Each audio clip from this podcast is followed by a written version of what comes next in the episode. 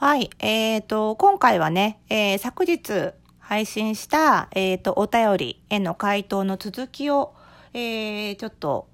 お伝えしていこうかなと思いますので、えーまだね、あの、昨日分聞いてない方はぜひそちらを聞いてからの方がよろしいかなと思います。そしてちなみに、えっ、と、今日はね、いつも iPhone にね、あのーなんだ、純正のほら、えっ、と、イヤーポッツが、あのマイク付きのイヤホンを挿して、えっ、と、収録してるんですけど、それをさ、刺すとさ、あの、ライトニングのその充電のところが埋まっちゃうわけですよ。で、iPhone の充電が全然なくって、今。なので、充電しながら、あの、撮るというね、充電の方を優先しているので、えっ、と、iPhone のマイクに直接こう、口を近づけて収録しているので、またいつもと音が違ったら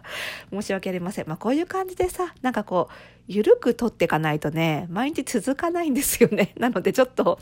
その辺のね、あの、音質を一定にみたいな、ちょっと完璧主義を犠牲にしてですね、あの、毎日配信というのを実現しておりますので、皆様方におかれましては、ちょっと、えーご理解のほどいただきたく、すいません。よろしくお願いします。ということで、えー今日やっていきます。えっ、とね、えお悩みをくださったのは、アリーさんという方でして、ちょっとね、おさらいをしていくと、どういうお悩みだったかというと、要約をすると、えかなりアリーさんは、買い物に時間がかかってしまうと。なんでかっていうと、あの、すごく自分が欲しいものっていうのが、かなり具体的に思い描けてしまうということで、その具体的に自分の頭の中にある欲しいものと、全く同じようなアイテム、同じような服か、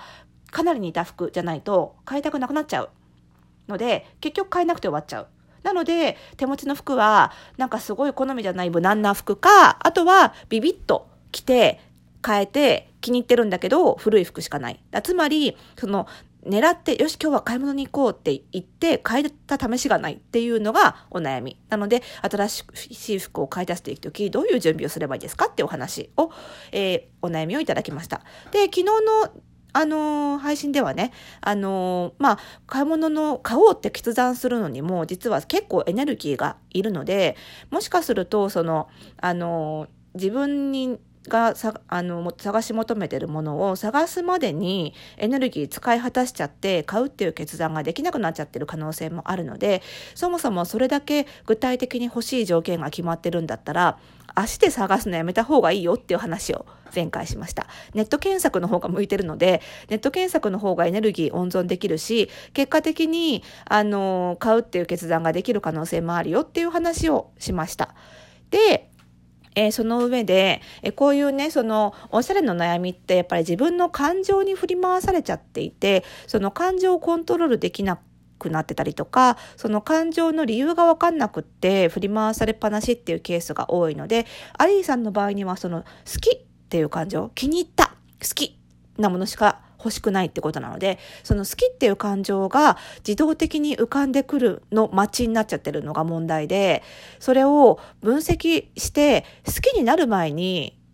こういうのきっと自分は好きになるはずっていうのを先取りして変えればいいわけですよね。だからその好きっていう感情の分析をする必要があるんじゃないかなっていう問題提起までは前回しましたので、今日はその具体的に、えー好きっていう感情をじゃあどう分析していくのか、その方法論をお伝えしていければと思っております。それではスタートです。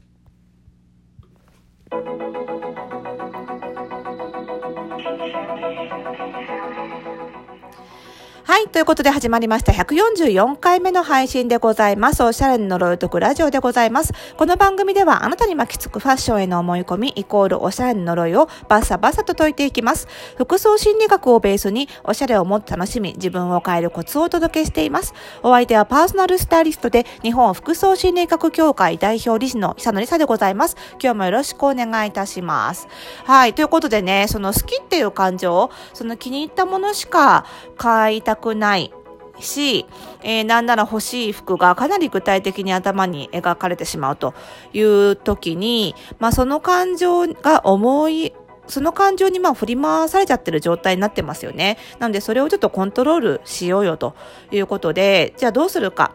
その好きっていう感情に限らず、例えば損したくないとかね。あの、周りから浮きたくないとか、やっぱりおしゃれをするときに、いろんな感情が出てくるもので、その出てくる感情の種類が個人差が大きいんですよね。だから周りの人に理解してもらえるとも限らないし、アパレルの店員さんに相談したからって言って、その人が同じ感情が出てくるような人でなければ、やっぱりピンとこないので、なかなか相談に乗ってもらえないっていうのもあります。で、なので、まあ、あの、私がやってるね、その日本服装心理学協会で、その服装心理診断といって、自分がファッションに求める価値観を分析して、客観的に把握するためのツールを開発発していたりだとか、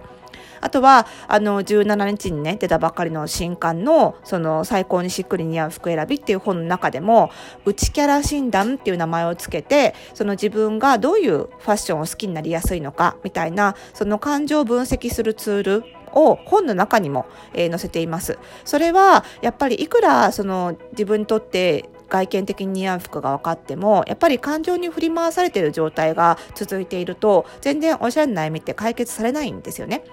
なので、まあ、こういうねあの診断ツールを心理を診断できるツールでそれをまあ服装に応用しやすいのって正直あの日本服装心理学協会では作れないと思うので、まあ、うちのツール使ってもらうしかないと思うんですけどあのそういうツールを使って把握するのはまず一つ手ではあるんですけども、まあ、この質問者さんの場合には、えー、振り回されてる感情の種類が好き気に入ったっていう感情であるっていうことは割とはっきりしているのでじゃあ次にやるべきは、えー、どういうものを自分は好きと感じるんだろうかなぜ買いたいものが具体的に浮かんだ時にあこういうものが欲しいんだなっていうのは自分の中で分かってると思うんですけどなぜそれを欲しいと思ったのかっていうところまで分析できてますかね？それ一回やった方がいいと思うんです。買いたいものが思い浮かぶ時ね先月欲しいと思ったものと今月欲しいと思ったものそれはそのもののね種類はもちろん違うかもしれない。でも、その、なぜそれが欲しいと思ったのかっていう理由とか、欲しいと思ったきっかけっていうのは、きっと根本に共通するものが絶対あるはずで、やっぱりその、どうしてその感情がどこからどうやって湧き起こってきたのかを把握できない限り、あの、アリーさんは多分その感情に振り回され続けちゃうんですよ。なので、その、えー、欲しいと思ったもの、昔欲しいと思ったものと先月欲しいと思ったものと今欲しいと思ったものものは違うにせよどうしてそれが欲しいと思ったのかっていう根本的に共通する原因を自分なりに書き出して書き出してねやっぱり考えるのってすごくあの客観的になれるのでぜひねあの思い当たる原因を書き出してほしいんですよ。例えば、えーと考えられるのは見たこともないもの目新しいものが欲しいと思っていて実はこういうもの見たことないなっていうものを思い浮かべているだけなんじゃないかとかね。だとすると、まあ、これ好きっていう感情に振り回されちゃう性格の人って結構目新しいものが好きっていう性格を持ってることが多いのでね。あくまでこれ一般論というか統計的な話なんですけど。なのでこういう可能性があるかなと思って今例に出したんですけど。でその目新しいものが欲しいからあ最近 V ネックの緑のオーバーサイズのものあんまり見てないっていうことで無意識にね自分が考えて思い描いてるようであればそれは見つかんないよって話なんですよ。ち巷で全然見たことないものが欲しくてこういうもの見たことないなっていうので思い浮かべてるだけだったらそれは巷にないから思い浮かべてるのでそれは探しづらいよねってことになるわけですよね。そうするとその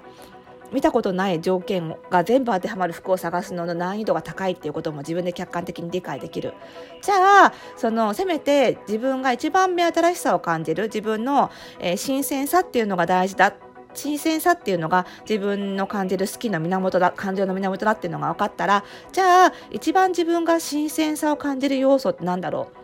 色さえ変えれば気分が変わった感じがするのか、触り心地さえ変われば気分が変わるのか。そういうその新鮮さの源の源ツボみたいなものを探してもらってせめてその1点だけでも抑えてる服を買うと